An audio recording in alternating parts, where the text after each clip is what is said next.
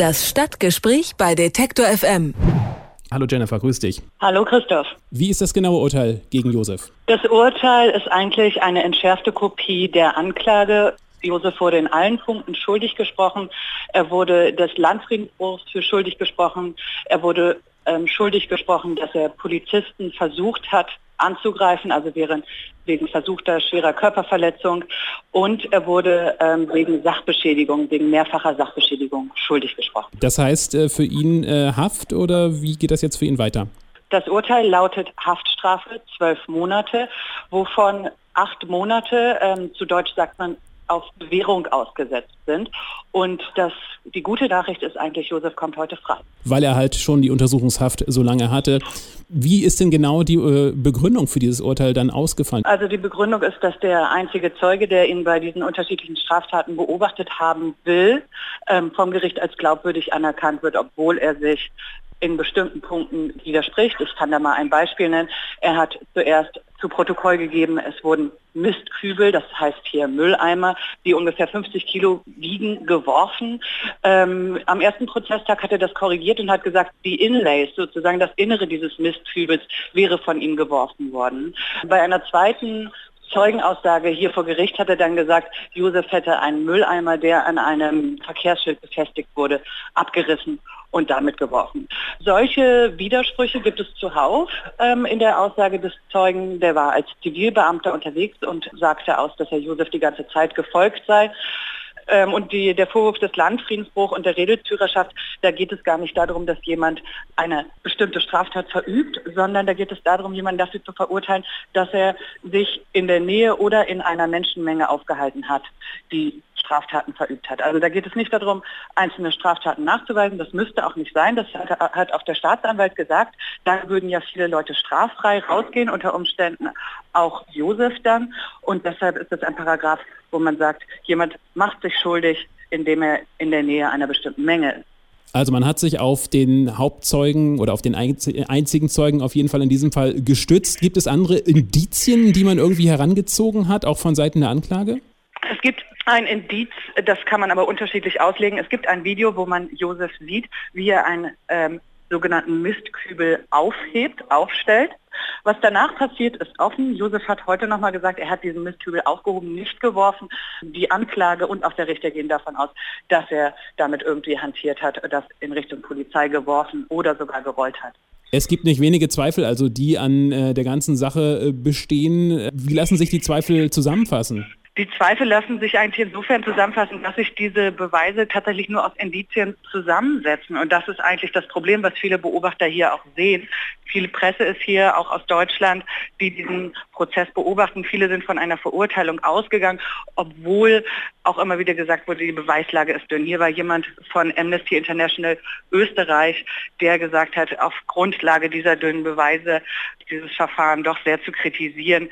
Ähm, ein justizpolitischer Sprecher der SPÖ kritisierte das Verfahren in ähnlicher, in ähnlicher Weise und sagte, es wäre sozusagen unerträglich. Vor allen Dingen wurde auch kritisiert die lange Untersuchungshaft. Gibt es denn überhaupt irgendwelche äh, Vorwürfe gegen Josef, die wasserdicht bestätigt werden konnten oder ist das alles äh, sehr, sehr schwammig? Das Einzige, was gesichert ist, ist, dass Josef an dieser Demonstration teilgenommen hat was an sich keine Straftat ist, was man ihm eigentlich sogar zugute halten könnte, gegen diesen rechtspopulistischen Wahl zu demonstrieren. Du hast gerade eben schon die lange Haftstrafe angesprochen, die es schon bis jetzt gab, also ein halbes Jahr Untersuchungshaft, ähm, ohne dass man überhaupt verurteilt ist. Äh, ist das in Österreich normal? Das ist unterschiedlich, das wird unterschiedlich bewertet. Was heißt hier normal? Auf jeden Fall gibt es dieses Mittel der Untersuchungshaft, das angewendet werden kann. Begründet wurde das in Josefs Fall, das ist klingt für manche Ohren wahrscheinlich relativ absurd, dass Tatbegehungsgefahr bestünde.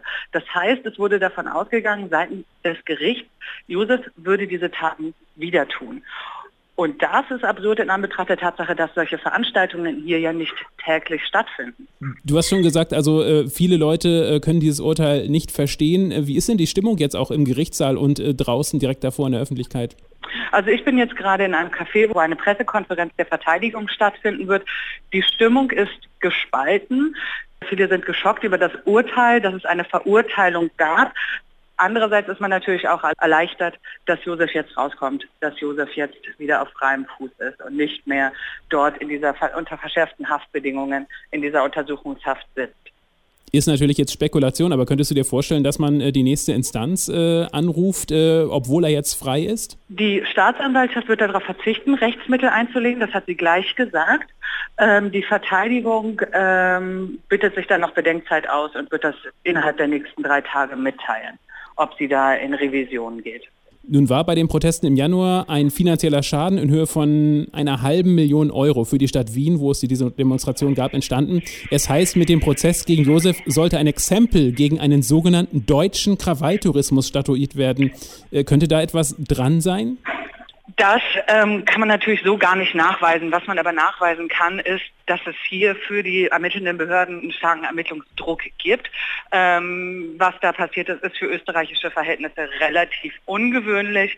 Und was man auch sehen kann, ist, dass, diese, dass die Anklageschrift relativ scharf und relativ polemisch formuliert war. Da war zum Beispiel die Rede von Krieg auf Wiens Straßen, da war die Rede von Demonstrationssöldnern, die eigens hierher kamen, um Wien in Schutt und Asche zu legen. Das ist natürlich auch keine sachliche Anklage, sondern das ist eine, eine Polemik. Und deshalb war das Urteil vieler Beobachter auch, dass es hier halt auch ein politischer Prozess ist, wie er geführt wird. Ähm, ein Richter hat dazu auch ebenfalls einen Beitrag geschrieben in einer Zeitung, die heißt hier die Presse und hat auch das ähm, kritisiert, dass, dass hier halt ein politischer Prozess geführt wird. Und das ist ein Richter, der selber noch aktiv ist hier in Wien tatsächlich auch. Du beobachtest äh, Josef ja schon eine ganze Weile, hast ihn auch in der Untersuchungshaft zwischendurch mal besucht. Äh, wie geht es ihm mittlerweile? Wie hat er im Gericht auf dich gewirkt und äh, wie hat er jetzt auf das Urteil reagiert? Also Josef ist natürlich ein sehr beeindruckender Mensch muss man sagen. Also er reagiert auf alles sehr ruhig und gefasst und er hat sich diese ähm, ganzen Zeugenaussagen und auch diese ganzen Beschuldigungen angehört, ohne die Miene zu verziehen, ohne eine Schnute zu ziehen, ohne mit den Augen zu rollen. Er hat sich das einfach nur angehört und das mit einer Ruhe, die ist schon beeindruckend, gerade für so einen jungen Menschen. Aber ich denke auch, dass es trotzdem natürlich an Leuten nagt, wenn sie so lange in Isolationshaft muss man es ja schon nennen, sitzen. Jennifer Stange in Wien beim Prozess gegen den deutschen Studenten Josef S. Er wurde verurteilt.